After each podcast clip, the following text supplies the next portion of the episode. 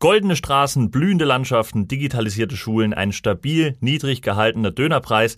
Wir erwarten einiges vom Staat und dafür erwartet der Staat auch einiges von uns. Hunde, Biere, Sekt und Wein an vielem verdient Vaterstaat mit und so manch eine Regierung, die entwickelte da schon sehr, sehr kreative Steuerideen. In diesem Sinne, herzlich willkommen zur Weltmeisterschaft des Schwachsinns mit Jonas Greiner und Quichotte. Heute geht es um Steuern und Gebühren.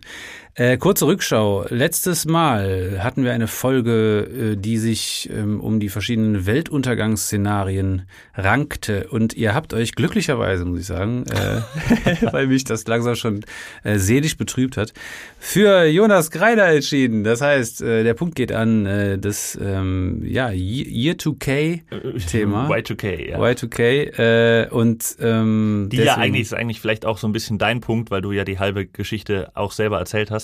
Aber ja, und ich war ja auch, ich bin ja auch Zeitzeuge. du sagen. bist auch Zeitzeuge, ja. Absolut. absolut richtig. Aber ich finde das völlig in Ordnung und bin da sehr äh, zufrieden mit. Habt ihr gut gemacht, Leute. Dankeschön. Ähm, also Vielen deswegen, Dank für die Anteilnahme. Äh, ja, genau. Äh, das war sozusagen hier der, der Beileidspunkt. Ähm, ja, damit steht's, äh, wenn ich mich recht entsinne, 12 zu 7. 12 zu 7, ja. Ich schließe auf und ähm, werde mich heute daran machen, das auch weiter fortzuführen. Diese, ich, diese Aufholjagd. Finde ich absolut gerechtfertigt. Ähm, ja gut, dann äh, würde ich sagen, wir hauen direkt rein. Ne? Es, es, ist ein, es, ist wieder ein, es ist wieder ein Thema, wo man sich tief in die Bürokratie auch hineingräbt teilweise und auch, in meinem Fall zumindest, in die Geschichte was ich ja immer wieder sehr äh, spannend finde, weil es doch äh, Steuern und Gebühren gab. Ähm, bei mir ist das alles so re relativ historisch. Äh, und das, da steckt man oft die Hände über dem Kopf zusammen. Ähm, wer soll denn mal anfangen mit dem Ganzen? Ich würde sagen, fang du an, wenn du jetzt schon so voller Enthusiasmus ähm, sprühst und, und äh, schon sagst, dass du tief in den, in den Schatzkammern ähm, der Geschichte gewühlt hast. Absolut. Und Dann das, leg einfach mal los. Das passt auch sehr gut, dieser Übergang, äh, tief in den, tief irgendwo drin zu wühlen. Also das hat jetzt vielleicht nicht mit meinem ersten Beispiel so wahnsinnig viel, aber das erste Steuer ist von 2017. Genau. Nee, das zweite ist einfach, es geht halt um Schlamm. Also äh, ich will nicht zu viel verraten, Leute, aber es wird dreckig. Äh, die erste Steuer ist, ähm, hat mit Schlamm nichts zu tun, ähm, ja, wobei, kommt immer so ein bisschen drauf an, aber das ist die Prinzessinnensteuer. Es gab diese Steuer äh, natürlich im Mittelalter und äh, dann auch so ein bisschen in der frühen Neuzeit. Und ähm, ja, man kann es sich vielleicht schon denken, es ist eine Steuer, die entrichtet wurde, natürlich vom Volk, äh, logischerweise. Und zwar, ähm, naja, für die Prinzessin. Äh, faktisch aber äh, nicht einfach so, sondern wenn die verheiratet werden sollte. Und es geht natürlich auch um fürstliche Prinzessinnen. Und ich habe da eine sehr schöne Formulierung gefunden. Also was schön? Es ist eigentlich eine ja, das ist eigentlich eine fragwürdige Formulierung. Und zwar die, dass die Prinzessinnensteuer erhoben wurde, um das Abheiraten fürstlicher Töchter zu erleichtern. das klingt.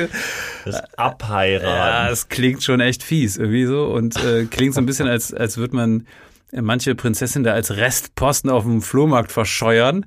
Und so, äh, so schien das auch irgendwie gewesen zu sein. Also natürlich hat man ja auch versucht, sich als äh, Fürst ähm, oder Fürstin, äh, wobei ja damals die Männer noch, noch mehr zu sagen hatten als heute, äh, da ihre, ihre Töchter so zu verheiraten, dass man sich eher äh, nach oben verbesserte. Ne? Also so, man wollte natürlich schon irgendwie äh, im besten Fall einen zumindest gleichrangigen Fürsten finden, der dann die Tochter kriegt, oder eben noch jemanden, der noch ein bisschen drüber steht.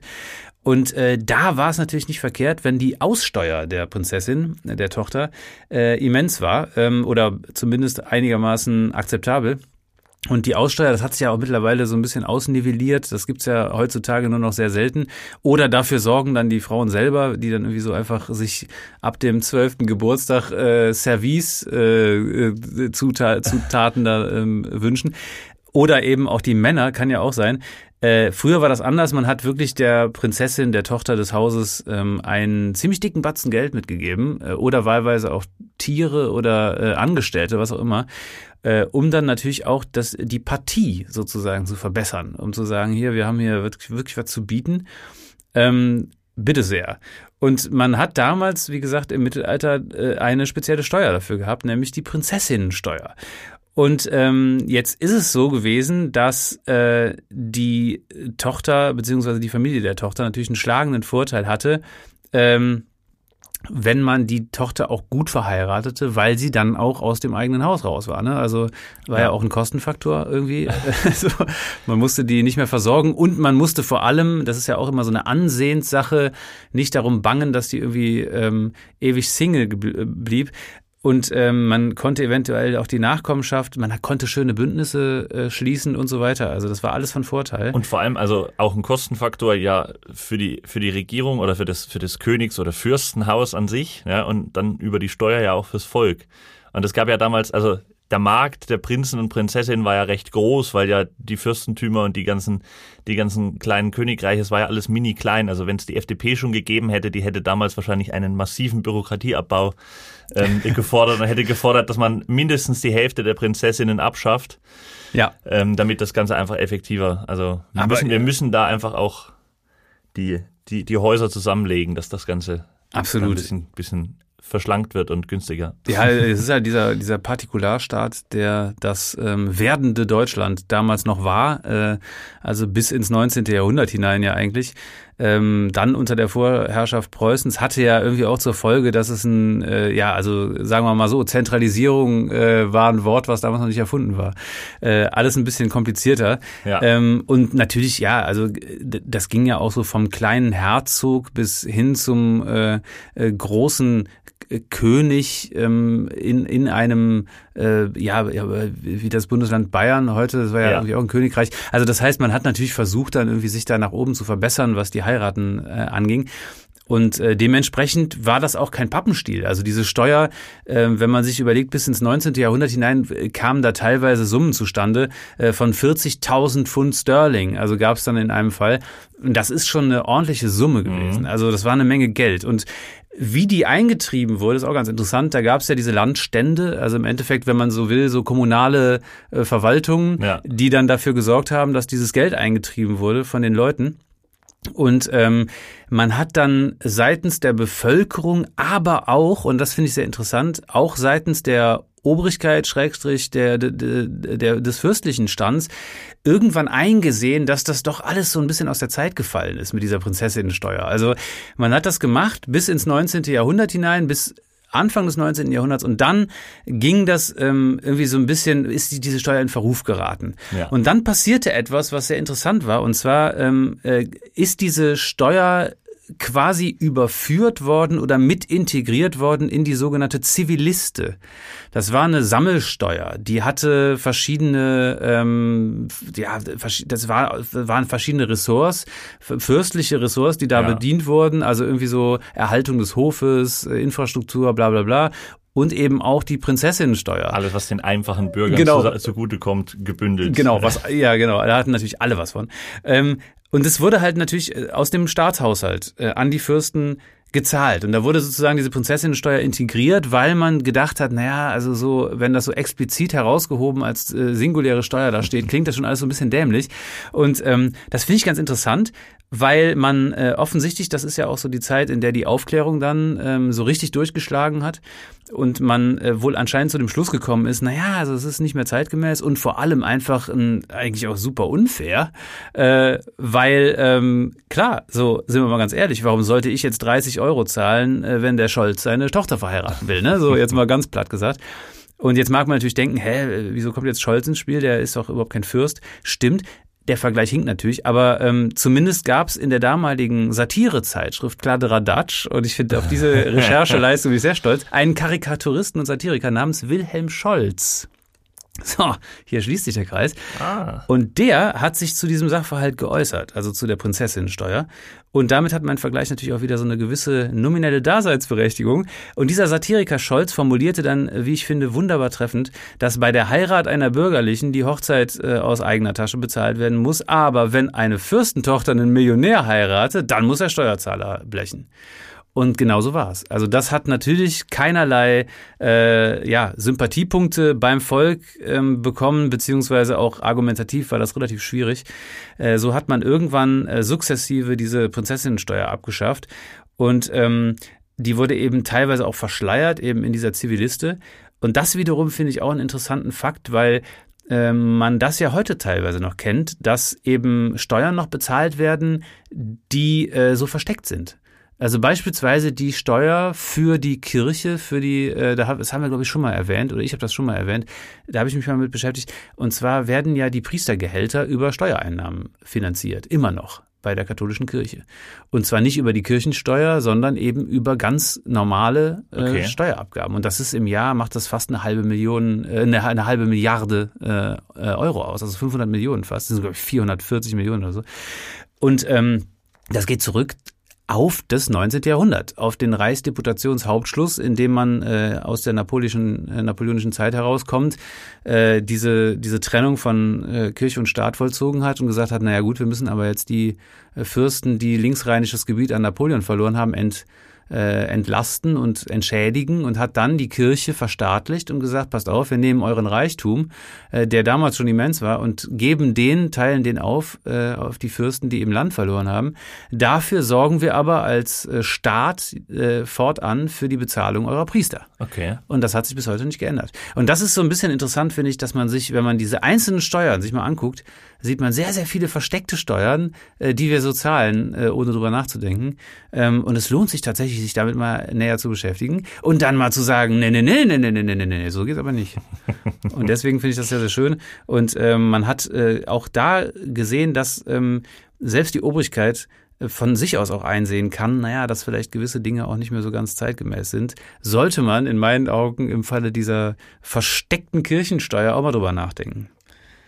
Ja, also ein, ein guter historischer Start in diese Runde der Steuern ähm, und Gebühren. Und ich mache mal weiter ähm, mit einer, also ich habe mich, während du dich so ein bisschen in der durch die Geschichte gewühlt hast, habe ich mich so ein bisschen mehr ähm, mit äh, dem Hier und Jetzt ähm, befasst.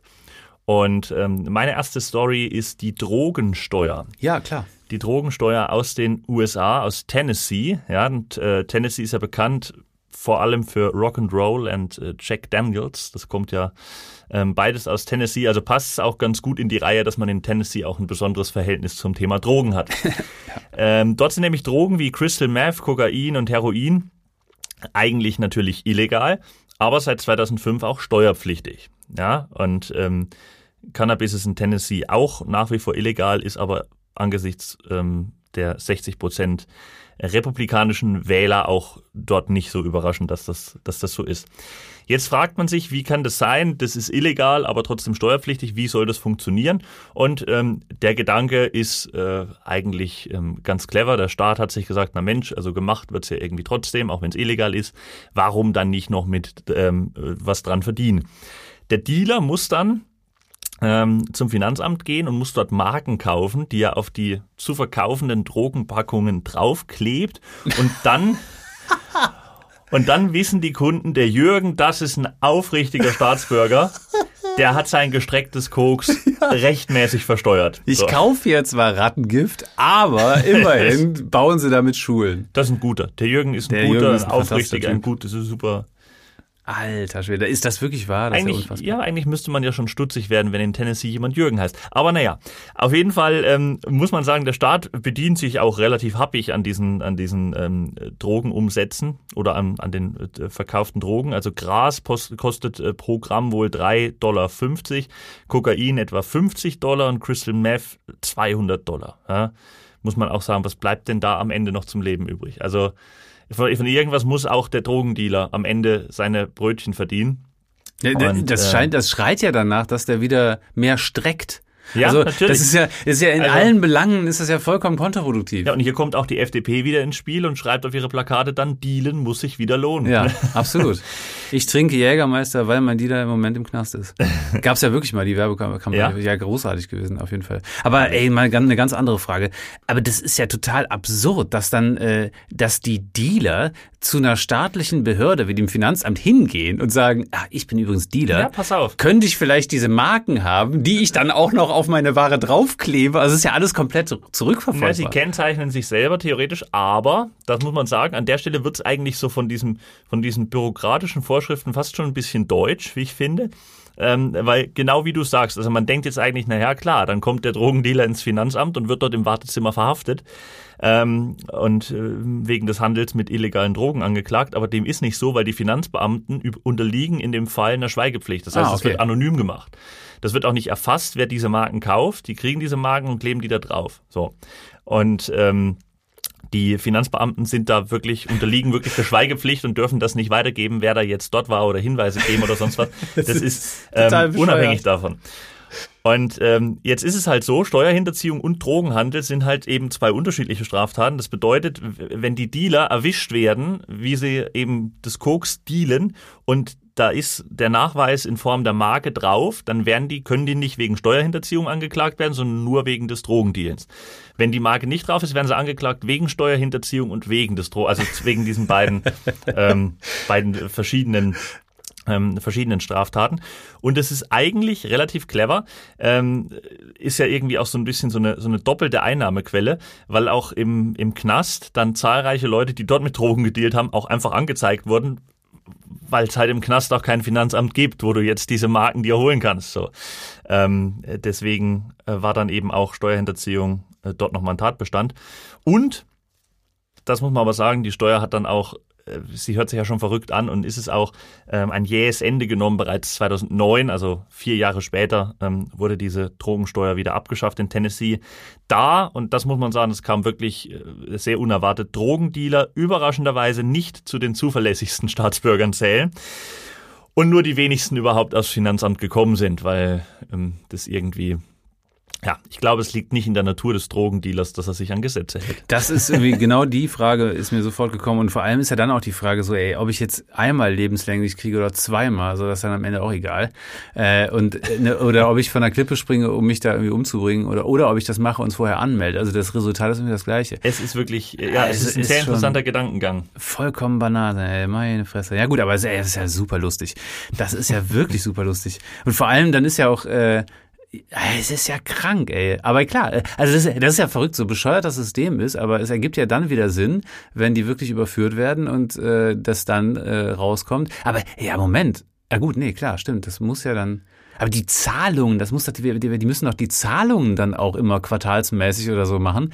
Da die muss aber einzelne Marken kaufen, Programm halt immer. Ach, die stimmt, die kaufen die Marken anonym. Im Prinzip wie, wie ah, Briefmarken ja, okay. so ein bisschen. Aber wie soll denn dann nachgewiesen werden, dass du das bezahlt hast? Weil doch die Marke draufklebt. Also du wirst aufgeschnappt beim, die, die Polizei erwischt dich, wie du, wie du äh, so ein Kokspaket gerade dealen willst, hat vielleicht da jemanden eingeschleust, ja, der ey. dich dann auffliegen lässt und dann beschlagnahmen die die Drogen und sagen, ja gut, aber ist eine Marke drauf, also Steuerhinterziehung haben wir hier nicht. Ja, dann habe ich doch immer sieben Marken im Auto, mit denen ich da unterwegs bin und äh, wenn dann irgendwie der Fall eintritt, sage ich, ah ja stimmt, habe ich gerade. Ver, ver, ja, aber wenn du nie dort warst, hast du keine Marken. Naja gut, aber du kannst ja auch einmal hingehen und dir sieben Marken holen. Ja, das ist ja der Sinn der Sache. Und dann bezahlst du die Marken und dann hast du dem Staat das Geld bezahlt und dann geht es so. Richtig, und wenn aber, du die aber Marken dann, nicht drauf hast, dann wirst du halt belangt und musst noch irgendwie 5000 Euro Steuern Naja, nee, aber du kannst ja zumindest sagen, ich nehme die Marken quasi un, ungeklebt äh, im Auto mit äh, zu meinen Deals und wenn es dann wie hart auf hart kommt, äh, dann kann ich sagen, ach ja, scheiße, stimmt. Aber ja, ich bin egal. Jetzt, also ich bin das jetzt System in dieser Drogenszene nicht so tief drin. Ja. Ähm, deswegen äh, weiß ich nicht, wie sowas abläuft, aber ich glaube nicht, dass du dann noch groß Zeit hast, deine Angelegenheiten zu regeln, bevor du dort im das stimmt, auf ja. der Hinterbank von diesem Polizeiwagen sitzt. Naja, nee, aber Deswegen. man könnte es zumindest behaupten. Ja, finde ich aber also wirklich sehr, sehr kurios auf jeden Fall. Ja, sehr gut, äh, guter Start, muss ich sagen. Ähm, Chapeau an der Stelle. Äh, ich mach mal weiter. Ich gehe zu dem Punkt, den ich eben schon angedeutet habe. Und zwar, es geht um Schlamm, Leute. Schlamm. Natürlich, Schlamm, das Gold des kleinen Mannes. Äh, die Nilschlammsteuer ist meine nächste Steuer. Ähm, dahinter verbirgt sich aber ein sehr, sehr sinnhaftes System, muss man sagen. Und zwar äh, geht es, äh, wer hätte es gedacht, zurück ins alte Ägypten, wo doch der Nil da fließt. Äh, nun denn, im Nildelta, ähm, das ist ja so diese, äh, dieses Gebiet, wo auch sehr viel Landwirtschaft betrieben wurde, ähm, gab es äh, natürlich auch relativ viele Bauern, die das eben gemacht haben. Und ähm, das ist ein Gebiet, in dem auch äh, das Wasser aus dem sogenannten blauen Nil äh, einfließt. Also da kommen ja mehrere Flüsse zusammen. Es gibt irgendwie ja. einen weißen Nil, einen blauen Nil und so weiter.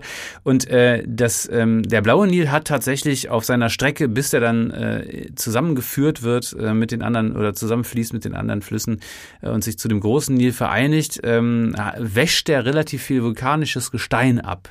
Und das ist ja bekanntlichermaßen äh, sehr mineralhaltig. Und deswegen ist dieses Wasser angereichert mit wirklich, wirklich gutem natürlichem Dünger.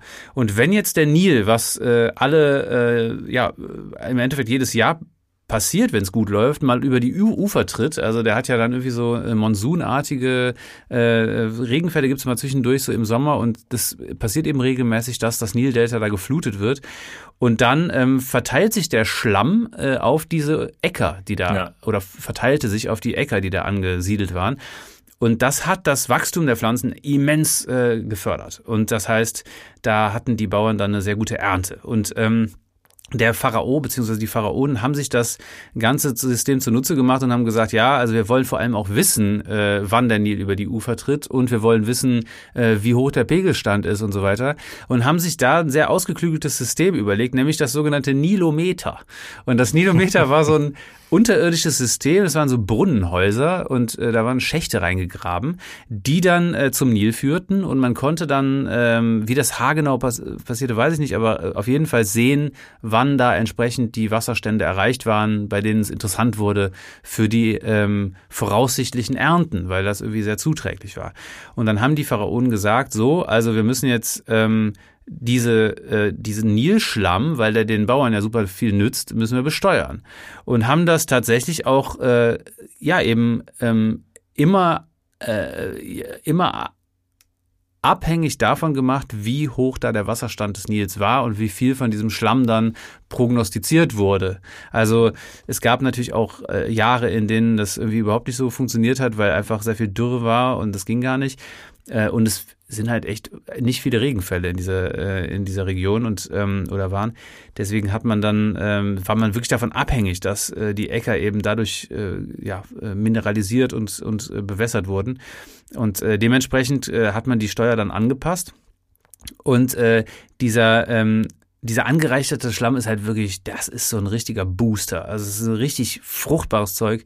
Und ähm, bei der Recherche äh, dazu bin ich zu dem Schluss gekommen, dass man dir mit deinen zwei Meter sieben auch früher äh, unheimlich viel Nilschlamm da an die Füße gegeben haben muss. Anders kann ich mir das überhaupt nicht erklären. Äh, jedenfalls, ähm, ja, das war so ein bisschen die, der, der Hintergrund. Ähm, man hat, ähm, ja, eigentlich finde ich, das ist eine sehr kluge äh, Methode, um das zu bemessen. Und äh, summa summarum kann man tatsächlich festhalten, dieser Nilschlamm war eigentlich der Dünger des ägyptischen Altertums und gern gesehener Gast auf den Feldern der Bauern, die ähm, als Resultat dann eben auch eine gewisse Nilschlammsteuer bezahlen musste. Faktisch also einfach ein Instrument des Agrar, äh, der Agrarpolitik im alten Ägypten und ähm, somit äh, ja eine kurios klingende und dennoch sehr sinnhafte Geschichte. Interessante Idee auf jeden Fall. Ja. Das Spiel ist ja auch so ein, so ein Punkt. Also Ideenreichtum spielt ja mal eine große Rolle. Also der Staat ist ja da wirklich dann ähm, manchmal mehr, manchmal weniger, aber schon, schon einfallsreich, ähm, um sich da neue Ste Steuern auszudenken, womit man noch ein bisschen irgendwie bestimmte Sonderprojekte ähm, ausgleichen kann. Gab es ja auch. Also ich glaube, die Einkommensteuer war das, die, die ähm, äh, vom Grunde her dadurch entstanden ist, dass man die Kriegskosten decken wollte im Ersten Weltkrieg, glaube ich. Ich glaube, da ist die Einkommensteuer irgendwie entstanden. Ja, und dann blieb das. Oder halt die einfach, ne? Sektsteuer oder ja. irgendwas war das, was, was damals entstanden ist, um die Kriegskosten halt zu decken. Ja, genau, ja. Und dann hat man es halt gelassen. Ne? Und manchmal, manchmal, wie bei dieser Schlammsteuer, ist man da schon sehr einfallsreich. Ähm, gilt auch für meinen nächsten Fall. Das war auch ähm, eine Sternstunde staatlicher Cleverness. Ähm, Und zwar geht es um die Hexensteuer. Ja. Wir begeben uns einmal in die Nähe von Cottbus und zwar nach Rumänien. Und ähm, Rumänien ist ja bekannt für die Donau, für seine altdeutschen Städte und für Vampire. Das Land sieht also ziemlich wahrscheinlich aus wie eine Mischung aus Regensburg und Twilight. Und ähm, neben Graf Krolok, Graf Zahl und Nosferatu leben auch noch ein, ganzen Haufen, ein, ein ganzer Haufen an Hexen ähm, in Rumänien. Aktuell circa 4000 Hexen in ganz Rumänien. Das ist eine ganze Menge, muss man sagen. Und ähm, der Beruf ist auch relativ attraktiv. Das jährliche Einkommen liegt bei knapp 15.000 Euro in Rumänien. Das sind umgerechnet 15.000 Euro. Und ähm, für rumänische Verhältnisse ist das gar nicht so schlecht, denn der Durchschnittsrumäne verdient nur etwa 12.500 Euro im Jahr. Das heißt also ein überdurchschnittlich hohes Gehalt, ähm, was die oder Einkommen, was die Hexen da in Rumänien erzielen. Und ähm, das rührt natürlich daher, dass auch viele daran glauben. Also die Kundschaft, die Nachfrage ist relativ groß. Viele Rumänen glauben an die Kraft der Hexen, die im Mittelalter in Rumänien auch nicht so verfolgt und äh, ja, regelrecht ausgerottet wurden wie äh, in anderen europäischen Ländern, wo eben die Hexenjagd und Hexenverbrennung ja eine ganze Zeit richtig ähm, richtig übel abgingen. Und deswegen ist die Hexenindustrie im südosteuropäischen Land Rumänien auch nach wie vor relativ groß und relativ intakt. Und ähm, ja, wir haben auch ein sehr interessantes Produktportfolio, muss man sagen. Es umfasst äh, unter anderem Ehestiftung und, und Auflösung. Ähm, verschiedene Tränke sind im Angebot, Flüche und so Wahrsagereien. Also die Wahrsagereien, die man dann in der, an der Kirmes oder auf der Kirchweih vom Eingang vom, zum Volksfest irgendwie da aus diesem kleinen Wagen kennt. Ähm, der rumänische Staat hat allerdings trotz dieser jahrhundertelangen Tradition ähm, der Hexen sich lange Zeit so ein bisschen erdreistet, das Ganze nicht offiziell anzuerkennen. Ja, sie haben gesagt, ja, mach, okay, ne, aber ist jetzt nichts Offizielles. Und da hat sich eine der Hexen gedacht, das ist eine absolute Frechheit, ich gehe vor Gericht. Und das Gericht hat dann ähm, der Hexe Recht gegeben und dann wurde der Beruf in Rumänien hochoffiziell. Und daraufhin hat sich der Staat gedacht, okay, aber offizielle Berufstätige, die kriegen auch offizielle Steuern. Und hat dann ähm, eine Besteuerung mit 16 Prozent extra für den Beruf der Hexe eingeführt. Eine Hexensteuer quasi. Ähm, das hat dazu geführt, dass der Hexenverband äh, in Rumänien sich umgehend zu einer Krisensitzung getroffen hat und die Regierung dort mit einem Rachefluch belegt hat. Als als, auf den aber Steuern bezahlt werden muss natürlich. genau, also als, als Reaktion quasi, als, als ähm, Sanktion ähm, durch, den, durch die Hexengewerkschaft quasi ist dann da ähm, der Rachefluch ähm, äh, ausgesprochen worden. Ähm, jetzt muss man sagen, das ist jetzt nicht der einzige Fall. Ich habe nochmal weiter recherchiert. Also Abgaben mit Hexen gab es tatsächlich schon öfter, nicht nur in Rumänien jetzt in diesem Fall, wo das so ein bisschen so ein staatlicher Kniff war, wo man sagt, na gut, wenn ihr unbedingt wollt, dann hier bitteschön. Ähm, es gab das ähm, auch im Mittelalter, ahnt man schon so ein bisschen, das ist auch äh, etwas zynisch, denn ähm, im Mittelalter gab es äh, teilweise die Praxis, dass ähm, Familien und auch Freunde von den hingerichteten Hexen dann die Kosten für die, äh, für die Hinrichtung begleichen mussten. Ja, also die sind dann da auch zu, zu Freunden hingegangen und gesagt, ja, du, ne, also Freundschaft verpflichtet, mitgehangen, mitgefangen, so ungefähr. Und ähm, haben da eben auch äh, ja, die Kosten versucht zu decken dadurch. Ähm, dazu gibt es auch noch eine ganz absurde Story in dem Zusammenhang aus, äh, aus Trier. Ähm, im, in Trier wurde im 16. Jahrhundert ein Bürgermeister äh, wegen Hexerei durch die katholische Kirche hingerichtet. Und ähm, der hieß Dietrich Flade und der hatte seiner Stadt ähm, zu seinen Lebzeiten 4000 Gulden geliehen, weil die dort irgendwie ähm, einen Rechtsstreit hatten, den die dann aber verloren haben. Und ähm, dann wurde ein, ein, Schuldschein eben ausgestellt für diese 4000 Gulden. Und nachdem dieser Flade hingerichtet wurde, hat der Kurfürst von dort sich diesen, diesen äh, Schuldschein, äh, Schuldschein eingezogen und hat zur Stadt gesagt, okay, ähm, die Schulden sind ja von der Stadt noch nicht abbezahlt, aber dann an den Herrn Flade äh, könnte man ja jetzt nichts mehr bezahlen. Also soll die Stadt das Geld doch an die ortsansässige Kirche zurückbezahlen. So, die Steuern. Ähm, um diese Schulden zu begleichen. Und das ähm, ist für heutige Verhältnisse relativ viel Geld. Und das, das Interessante, das war im 16. Jahrhundert und die Stadt Trier hat bis heute in ihrem Stadthaushalt die Rückzahlung von diesen Steuern mit drin.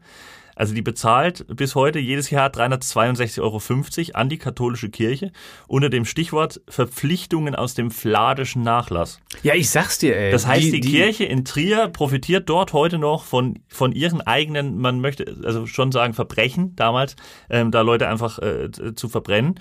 Und ähm, immerhin wird das Ganze wohl für soziale Zwecke gespendet mittlerweile, aber es hat sich bis, es ist bis heute in diesem Stadt, äh, Stadthaushalt ähm, abgebildet und das ist ähm, also auch eine interessantes, nicht ganz, nicht wirklich eine Steuer, aber auch ähm, mit diesem Hexenthema nochmal ein interessanter Zusammenhang. Ja, voll. Und auch wieder so eine versteckte Nummer, ne? Die haben da einfach reinge Die, Ja, das ist, also jetzt nicht wie in Rumänien, das war ja die Hauptstory, da ist es eben hochoffiziell gemacht und ähm, mit großem Brimborium, aber ähm, ja, dieser kleine, diese kleine Nebengeschichte wollte ich da äh, äh, doch noch erwähnen, weil ich das sehr interessant fand. Ja, passt auf jeden Fall ganz gut auch, schlägt den Bogen. Ja, Mann, Mann, Mann, ey. Also ich muss auch sagen, diese, ist klar, also äh, Hex äh, reimt sich nicht umsonst auf Tex. Das ist kein Zufall. Also ich komme hier zu meiner nächsten, meiner letzten Steuer mal. Und zwar ähm, geht es um die Fenstersteuer. Äh, die Fenstersteuer äh, gab es äh, zuerst in England, wohl so im 17. Jahrhundert. Und die Idee war, dass Häuser mit 20 bis äh, oder 10 bis 20 Fenstern äh, vier Schilling Steuern bezahlen mussten. Das ähm, war so, dass man äh, gesagt hat, okay, wir machen das abhängig davon, wie viele Fenster da sind. Also das heißt, äh, 20 war die Grenze und ab 20 aufwärts mussten dann 8 Schilling bezahlt werden. Äh, jetzt dachten sich daraufhin äh, einige Hauseigentümer, äh, gut, äh, denkste, äh, und mauerten viele ihre Fenster einfach wieder zu, um äh, Steuern zu sparen. Das hat auch funktioniert, vorausgesetzt, äh, man hat das richtige Füllmaterial für die Wand benutzt, weil wenn das nicht zur Wand passte, zum Rest, wenn das zu sehr äh, klar war, dass da mal ein Fenster gewesen ist und das farblich irgendwie nicht gut ging, dann musste man trotzdem zahlen. Äh, und äh, kurios finde ich ist auch, dass äh, die Fenstersteuer im Endeffekt als Ersatz für die Herdsteuer eingeführt wurde. Und die Herdsteuer, das war ja im Endeffekt so eine Art Haushaltssteuer. Also man hat geguckt, wie groß ist der Haushalt. Ähm, ich weiß gar nicht, ob das an der Größe des Herdes festgemacht wurde oder an der, an der Anzahl, was weiß ich was. Jedenfalls musste natürlich der entsprechende Steuerbeamte ins Haus gehen, um den Herd in äh, Augenschein ja, zu nehmen. Ja. Und das kann man sich vorstellen, hat wahrscheinlich des Öfteren dazu geführt, dass der einen vor die Fresse gekriegt hat oder dass die Leute nicht aufgemacht haben, weil die gesagt haben, so, ach, der schon wieder. Ja, natürlich nicht. Also ja. lass ich nicht rein. Dann hat man sich überlegt, er ist vielleicht doch einfacher, wenn der einfach äh, an dem Haus vorbeigeht und an die Fassade guckt und sieht, wie viele Fenster da sind. Daraufhin äh, hat man so irgendwie so einen Schlüssel errechnet, wie dann der Haushalt sein muss oder die entsprechenden Haushalte ei, in dem ei, Haus. Ei. Und hat sich dann gesagt, alles klar, dann müssen, werden die dementsprechend taxiert und ähm, müssen dann Steuern zahlen.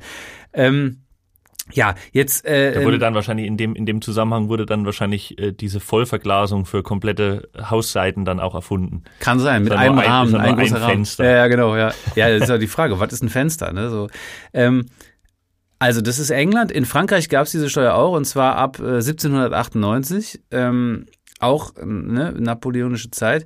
Äh, der jährliche Ertrag muss wohl, und das ist äh, wirklich erstaunlich, bei 60 Millionen Francs gelegen haben. Also das war schon echt viel Geld. Kommt was rein, ja. Und ähm, in Frankreich äh, musste diese Steuer von den Hauseigentümern Eigentümern oder von den Hauptmietern bezahlt werden. Das heißt, die haben dann wiederum das Geld auf ihre Untermieter abgewälzt und das von denen wieder eingetrieben. Ähm, und äh, das lief wohl anders als in England. Also es ging wirklich, muss pro Fenster gewesen sein. Okay. Denn es geht das Gerücht um, dass es in Frankreich im 19. Jahrhundert äh, Bauten gab, die nur eins bis drei Fenster hatten. äh, schon die Frage natürlich, wer hat da gelebt, ne? Aber ähm, äh, ja, es, es ist halt die, ich weiß auch nicht, ob das nur auf die äh, äh, Straßenfassade hin galt, also ob man dann die äh, Hinterhöfe, ob die ausgenommen waren, äh, weiß ich nicht genau, aber äh, naja, es gab tatsächlich auch diese äh, Steuer in den deutschen Gebieten, die von Napoleon besetzt waren. Und ähm, in Kassel, äh, das vielleicht noch so ein bisschen als Nachbeweis, in Kassel gibt es noch eine Fünf-Fenster-Straße. Äh, kann man sich ja ausrechnen, dass ähm, die Leute da anscheinend auch von der sparsameren Sorte waren. Herrlich. Wenn es entweder insgesamt nur fünf Fenster gab oder halt jedes Haus nur fünf Fenster hatte. Man hätte Wie, auch clever sein können und hätte sich dann einfach mehr Fenster in den Keller bauen können, wo es keiner sieht. Sehr gute Idee, ja? natürlich klar. Einfach auch, mal, einfach mal nachdenken. Auch mal einen erdigen Ausblick, warum ja. nicht? Ja. ja. Jedenfalls auf eine, auf eine, äh, ja, auch eine kuriose Steuer, ähm, die man dann aber anscheinend nach dem 19. Jahrhundert auch irgendwie abgeschafft hat. Beziehungsweise dann kamen ja natürlich auch irgendwie andere Steuern dazu. Das System wurde ja auch ein bisschen mannigfaltiger und äh, möglicherweise wurde auch die Fenstersteuer irgendwo integriert. Man weiß es nicht. Sicherlich, irgendwo kompensiert, weil, also ist natürlich dann schwer, wenn du einmal diese feste Einnahmequelle hast, ist natürlich dann auch schweren Herzens, die dann wieder abzugeben. Ja. Ähm, das macht der Staat ja auch nicht so gerne. Vor allem muss man sich auch die Frage stellen, ist denn jetzt im, äh, äh, im Schloss von Versailles, äh, wird denn da auch jetzt die Fenstersteuer fällig? Ne? Das ist ja richtig ja, teuer. Ja, eben, also wenn dann für alle. Ja, eigentlich schon, aber wenn man weiß es nicht. Ne? Für alle. Man weiß das es einfach nicht. Ähm, der, der Fisch stinkt ja vom Kopf. Das kann man an der Stelle auch mal sagen. Ja, es ist schon, es ist schon übel. Okay, ähm, schöne Story auf jeden Fall. noch eine, eine architektonische Komponente hier mit reingebaut. Natürlich. Alle, alle Facetten müssen hier mit rein. Wunderbar, wunderbar. Okay, dann würde ich sagen, kommen wir von unserem äh, Mies van der Rohe der deutschen Comedy-Szene ähm, äh, ja, zu mir und ähm, zur letzten Story für dieses heutige Thema. Und ähm, das ist die Tattoo-Steuer. Die ähm, Tattoo-Steuer, man ahnt beim Titel, worum es geht. Und die Tattoo-Steuer, die kommt aus Arkansas, äh, Arkansas in, in den USA einer dieser US-Bundesstaaten, die komplett anders geschrieben werden, als man sie spricht. Was für dich Oder als man, als man beim Hören denken würde, wie sie geschrieben werden. Ähm, und äh, Spitzname von Arkansas ist äh, auch schön, die, die US-Bundesstaaten haben ja immer so einen offiziellen Spitznamen. New York ist zum Beispiel der Empire State, äh, Kalifornien ist der Golden State und Arkansas ist the Natural State. Also wahrscheinlich sieht's aus wie Rheinland-Pfalz. Und ähm, die schätzen die Natürlichkeit in ihrem Staat, in ihrem Bundesstaat natürlich, was die Landschaft angeht, aber sie, ne-, sie schätzen die Natürlichkeit auch, was den Menschen angeht. Natürliche Schönheit wird in Arkansas groß geschrieben und deswegen ähm, steht dem Ganzen natürlich äh, der Verkauf oder die, das, das Anbieten von Tattoos und Piercings ähm, ziemlich im Weg. Und deswegen hat sich der Staat Arkansas gedacht, wir erheben 6% Tattoo-Steuer. Ähm, damit das Ganze eben, also damit die Leute davon abweichen, damit die sagen, pff, nee, dann äh, ne, tattoofrei äh, bleiben und, und ähm, natürliche Schönheit großschreiben. Keep your body natural hat man diese Kampagne dann äh, getauft und damit geworben ähm, für dieses Projekt in, in Arkansas.